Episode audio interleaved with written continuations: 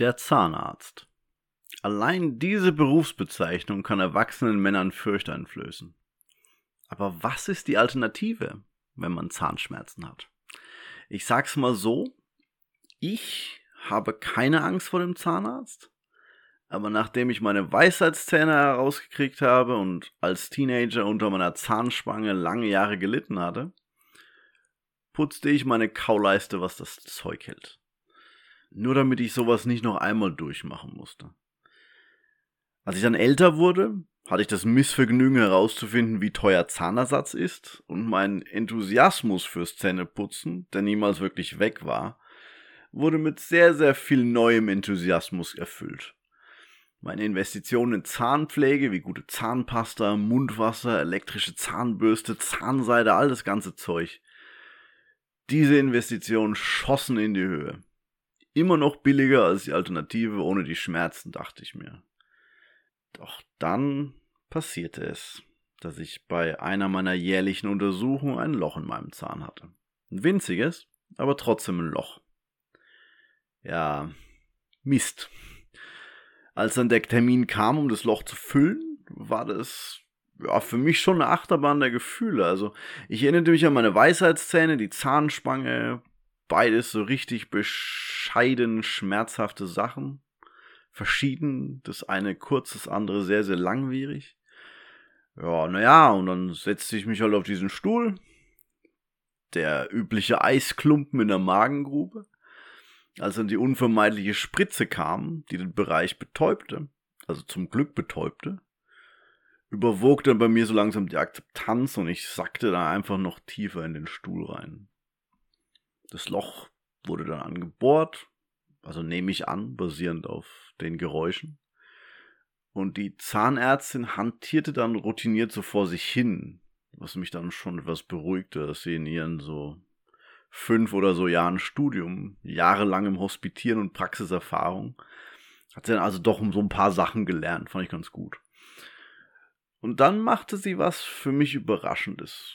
Und im Nachgang war es auch überraschend, dass dann all die ganze Angst und der Stress, den ich da hatte, sich bei mir dann tatsächlich in Neugier umwandelte.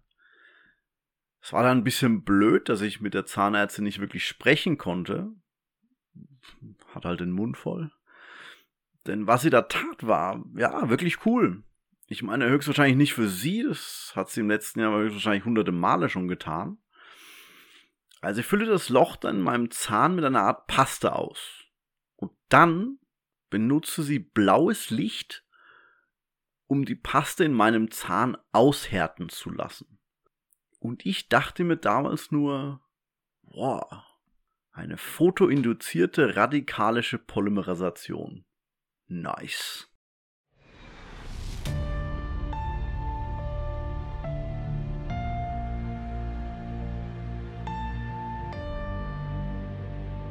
Mein Name ist Johannes Vogel und ihr hört die Alltagschemie, mein Podcast über Chemie im alltäglichen Leben. Chemie ist die Lehre von den Eigenschaften und der Umwandlung der Stoffe, egal ob Feststoff, Flüssigkeit oder in Gasform.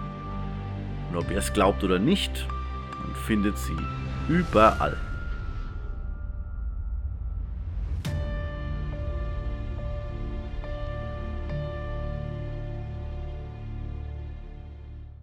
Also im Grunde ist diese Episode hier eine Geschichte davon, wie man Materialien platzieren kann, die so hart sind wie ein Zahn und die dann man so platziert, dass sie in einen kleinen winzigen Hohlraum reinpassen, ohne Lücken zu lassen.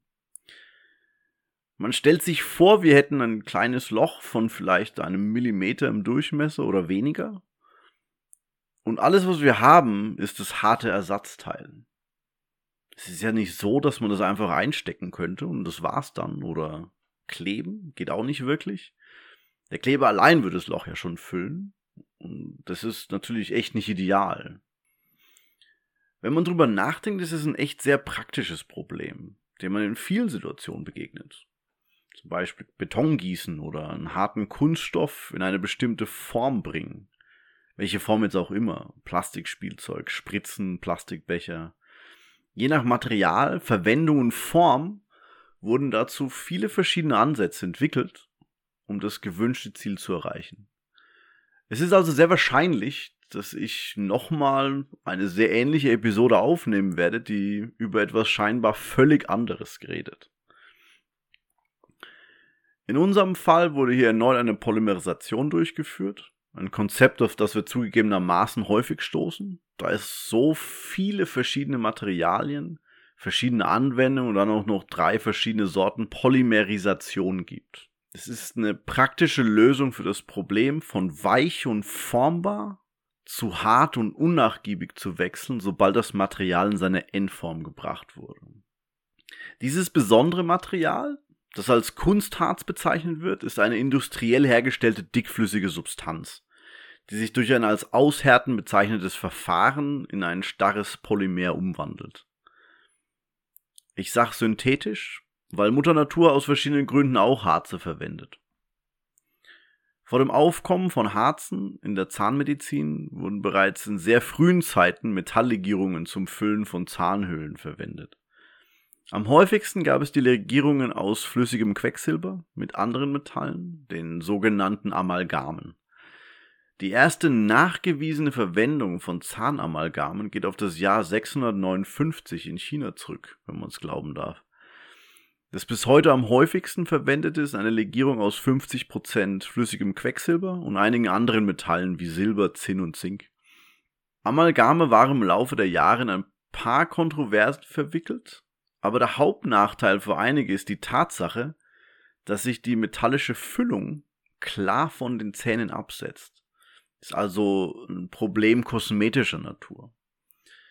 Mit der Zeit hat sich dann unser Verständnis von Materialien verbessert und Kunstharze wurden dem Werkzeugkasten des Zahnarztes zugefügt quasi. Diese Kunstharze haben, sobald sie im Zahn platziert und ausgehärtet sind, ein ähnliches Aussehen wie der Zahn und halten mehr oder weniger genauso lange wie die etablierten Zahnamalgame. Was bei einer Zahnfüllung Anwendung findet, nennt man ein Komposit, ein Dentalkomposit. Der Begriff Komposit bezieht sich auf eine Mischung aus zwei oder mehr Materialien die in ihrer physikalischen und oder chemischen Eigenschaften nicht ähnlich sind. Ich finde es eine komische Formulierung. Klingt nach einer Mischung oder einer Lösung, könnte man meinen. Der Unterschied eines Komposits zu einer echten Mischung besteht darin, dass die Komponenten sehr unterschiedlich voneinander bleiben. Es ist mir jetzt sehr bewusst, dass das alles sehr abstrakt klingt. Deswegen muss jetzt mal ein Beispiel her. Ihr habt bestimmt schon mal von Stahlbeton gehört. Oder ich bin mir eigentlich ziemlich sicher schon. Es wird häufig in Gebäuden und anderen Konstruktionen verwendet. Beton ist ein sehr starkes Material, hat jedoch keine übermäßig hohe Zugfestigkeit. Das ist ein Maß dafür, wie viel Zugkraft ein Material aushalten kann. Jetzt bin ich kein Architekt oder Statiker, aber ich, ja, ich könnte mir vorstellen, dass sowas wichtig ist, wenn man zum Beispiel einen Wolkenkratzer hat, der so ein bisschen im Wind zittert. Diese Schwäche im Beton wird durch Gießen über ein Stahlgitter gemildert, da Stahl eine sehr hohe Zugfestigkeit aufweist. Hier klar wichtig, ein Stahlbeton aus gegossenem Beton und einem Stahlgitter besteht, haben sich die beiden Materialien nicht auf magische Weise miteinander vermischt, was Stahlbeton zu einem Komposit macht und nicht zu einer Lösung. Dieselbe Logik gilt auch für Komposite in der Zahnmedizin. In ihrem endgültigen und ausgehärteten Zustand bestehen die Dentalkomposite aus einem Polymer, das ein stark vernetztes Gebilde, also auch eine Matrix genannt ist, und einem anorganischen Füllstoff. Das Polymer ist das, was gehärtet wird, aber ohne den Füllstoff würde das Polymer ziemlich leicht schrumpfen was jetzt nicht so doll ist, wenn man einen ganzen Hohlraum füllen möchte. Außerdem würde es ziemlich schnell abgenutzt sein. Das Hinzufügen eines Füllstoffs zum Polymer mildert alle diese Schwächen und verleiht ihm auch dazu noch eine weißliche Farbe. Der typischerweise verwendete Füllstoff ist anorganisch, wie zum Beispiel Siliziumdioxid. Falls ihr euch fragt, wo ihr den Begriff Siliziumdioxid schon mal gehört habt, Siliziumdioxid findet man in so allerweltsstoffen wie Quarz. Und das ist auch der größte Teil im Sand. Also ja, ich würde meinen, ihr seid Siliziumdioxid schon mal über den Weg gelaufen. Was uns jetzt zum Polymer selbst bringt. Zur Erinnerung an alle, ein Polymer ist ein auf molekularer Ebene eine lange Kette von meist demselben Molekül, das sich oft viele Tausende von Malen wiederholt. Das Thema Polymer ist ein wiederkehrendes Thema in meinem Podcast für die neuen Zuhörer. Und das liegt daran, dass da in unserer Gesellschaft halt so viele Polymere regelmäßig verwendet werden. Ich hoffe, ich langweile meine regelmäßigen Türer damit nicht zu sehr. Es gibt mehrere Faktoren, die entscheiden, welche physikalischen Eigenschaften ein Polymer hat. Eine wichtige ist, ob das Polymer Vernetzungen besitzt. Ein Polymer ist eine lange Kette, aber es ist möglich, mit den richtigen Kettengliedern Verbindungen zwischen den Ketten herzustellen. Das sind Vernetzungen. Vernetzte Polymere sind eher fest weil sie enger miteinander verbunden sind. Tatsächlich kann ich mich jetzt, wo ich drüber nachdenke, an kein einziges vernetztes Polymer erinnern, das bei Zimmertemperatur kein Feststoff ist. Basierend darauf könnt ihr wahrscheinlich schon sehen, dass in diesem Fall das Endprodukt, das dentale Komposit, vernetzt werden sollte, um einen harten Feststoff entstehen zu lassen. Ein weiterer Faktor ist die Wahl des Monomers also der wiederkehrenden Einheit. Wenn man sich als Chemiker die Struktur des Monomers anschaut, kann man schon gewisse Vermutungen anstellen, wie die Struktur am Ende aussehen würde. Natürlich nicht alles, aber es gibt so Tendenzen. Wenn das Monomer zum Beispiel flache, kreisförmige Strukturen aufweist, die übrigens Aromaten genannt werden, dann kann man schon raten, dass es ziemlich hart und haltbar sein wird. Solche Strukturen können sich recht fest zusammenpacken und werden dadurch sehr dicht und kohäsiv. Und das ist natürlich genau das, was wir in unserer Zahnfüllung suchen. Daher ist es nicht überraschend, dass einige der in Zahnfüllungen verwendeten Verbindungen eine solche aromatische Struktur enthalten. Es gibt noch viele weitere Facetten, an denen man feilen kann, um die perfekte Mischung aus zäh und belastbarem Polymer zu machen, der lange im Hohlraum eines Zahns hält. Womit wir beim letzten Punkt angelangt sind. Ich habe über Polymere und die Ausgangsstoffe, die Monomere und die Füllstoffe gesprochen, aber nicht darüber, wie das alles zusammenpasst. Lasst uns also alle Teile jetzt zusammenbringen, um zu versuchen, einen Sinn in meinem Geschwafel zu finden. Bei der Füllung einer eines Hohlraums, einer Kavität, mit einem dentalen Komposit beginnt der Zahnarzt mit einer dicken Paste, die aus dem immer selben Monomer und dem anorganischen Füllstoff besteht, über den wir vorhin gesprochen haben und der dem Ganzen schließlich den letzten Schliff gibt.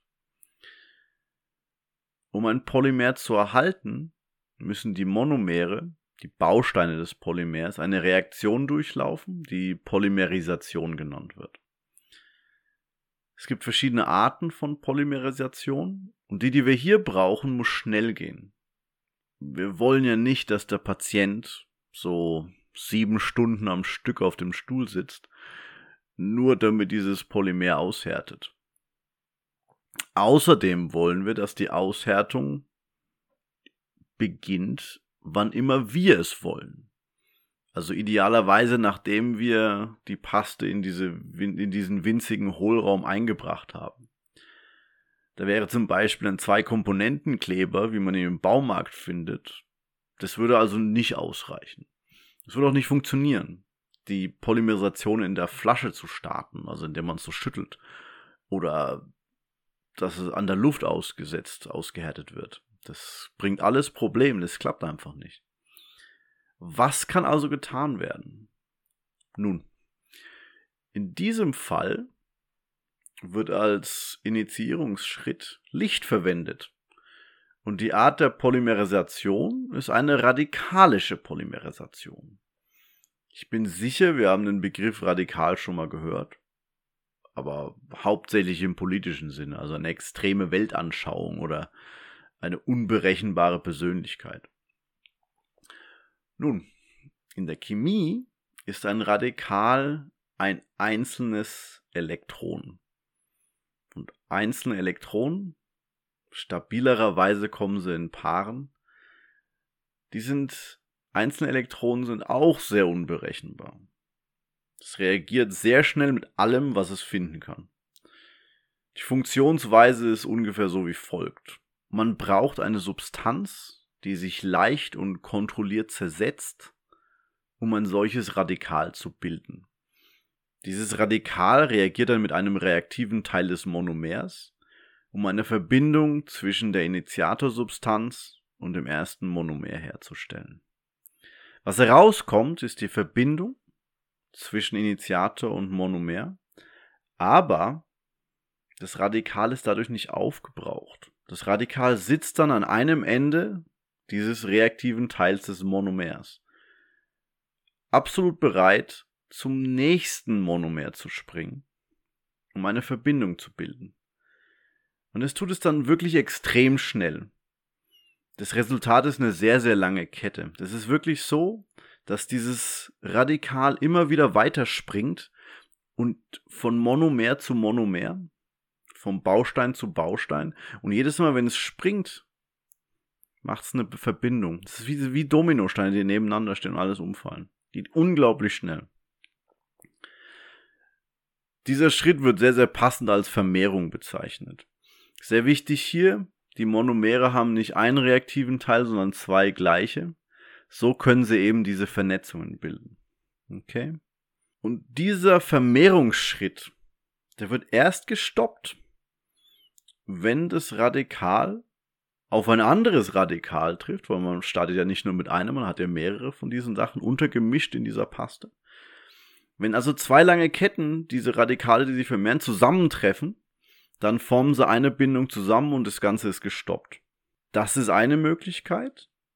Andernfalls trifft es radikal auf sowas wie zum Beispiel Wasser aus dem Speichel. Das ist übrigens der Grund, warum es immer abgesaugt wird. Und zieht dann Wasserstoff raus. Und dann ist er auch gestoppt. Oder es reagiert mit Sauerstoff um sein Bedürfnis mit irgendetwas zu reagieren, zu befriedigen. Also das geht wirklich sehr, sehr schnell. Und so hat man eben diesen, diesen Aushärtungsprozess in diesem Fall, weil sich eben die Paste verändert. Es gibt keine Monomere mehr irgendwann, sondern einfach nur noch eine lange, lange Ketten, ein riesengroßes Netzwerk. Auf molekularer Ebene natürlich riesengroß. Nun, das war jetzt Theorie.